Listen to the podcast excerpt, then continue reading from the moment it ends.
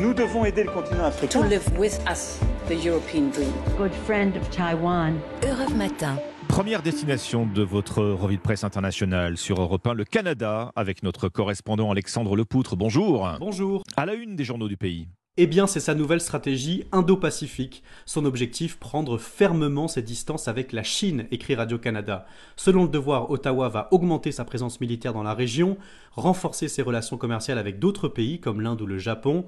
Une feuille de route hostile à Pékin. Le journal La Presse en veut pour preuve que le mot Chine apparaît 56 fois et est accolé à des termes tels que arrogance ou perturbatrice. Un retournement de situation, estime le Globe Mail, car il y a quelques années, la priorité du Canada était de renforcer ses liens avec la Chine, son partenaire commercial. Mais depuis, écrit le quotidien, il y a eu Taïwan, l'emprisonnement des Ouïghours, l'affaire Huawei, des relations Pékin-Ottawa très tendues. Dernier épisode en date, un échange au G20 jugé glacial entre Justin Trudeau et Xi Jinping. Cette nouvelle stratégie indo-pacifique ne risque pas de les réconcilier. Partons maintenant pour l'Irlande avec Laura Tauchanoff. Euh, Laura, les gros titres de la presse irlandaise. Le retour de la violence quasiment 25 ans après les accords de paix. Le Belfast Telegraph revient sur deux événements marquants ces dernières semaines. Deux policiers visés par une bombe et puis un chauffeur-livreur attaqué par des hommes cagoulés et armés. Ils l'ont ensuite forcé à se garer devant l'un des commissariats de la ville avec à bord des explosifs pour piéger la voiture.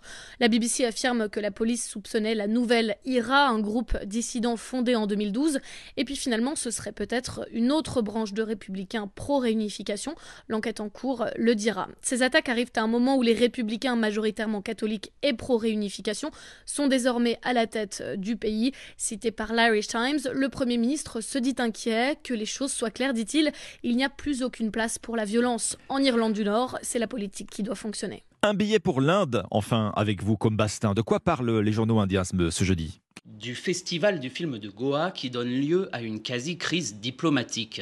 Le cinéaste israélien et directeur du jury, Nadav Lapid, n'a pas mâché ses mots, rapporte le Time of India, contre Kashmir File, un film controversé sur le génocide des hindous dans le Cachemire. Ce vulgaire film de propagande n'a pas sa place dans un festival si prestigieux, a-t-il jugé lors de la clôture. Or, le gouvernement nationaliste hindou a élevé Kashmir File au rang de quasi-monument national. La colère des partisans du BJP au pouvoir a donc explosé au point que l'ambassadeur d'Israël a présenté ses excuses à l'Inde, ce dont se félicite le média pro-gouvernemental Wayon. L'opposition, rapporte NDTV, a salué de son côté le courage du jury car le film est critiqué pour sa vision caricaturale et anti-musulmane de l'histoire du Cachemire. Merci Combastin, merci à nos correspondants. 6h54 sur Europe 1. Très bon réveil.